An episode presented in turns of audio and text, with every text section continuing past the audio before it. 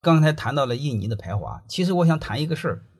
谈一个事儿，什么事儿呢？你会发现一个现象，就是越赤道两岸的国家，他这个人越懒，啊，有有点偏偏见哈。但是你会发现他相对了，为什么是这样的？他衣食无忧，他生活太没压力了，爬到树上随便摘个东西就饿不死，根本就不需要干活，能明白吗？然后再说一下菲律宾，菲律宾相对来说排名稍后一点，但菲律宾为什么不错呢？它是天主教国家，有信仰就比没有信仰强，而且菲律宾人说一嘴说一口纯正的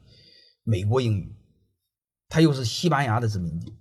这些地儿我都去过，呃，他们也相对温和，呃，如果你们上大学首选欧美，有点崇洋媚外，我我这要陈述事实啊，各位。如果你够自信的时候，你能接受到别人的优秀；你不自信，是你不能接受别人的优秀。我非要说别人不好，你才开心吗？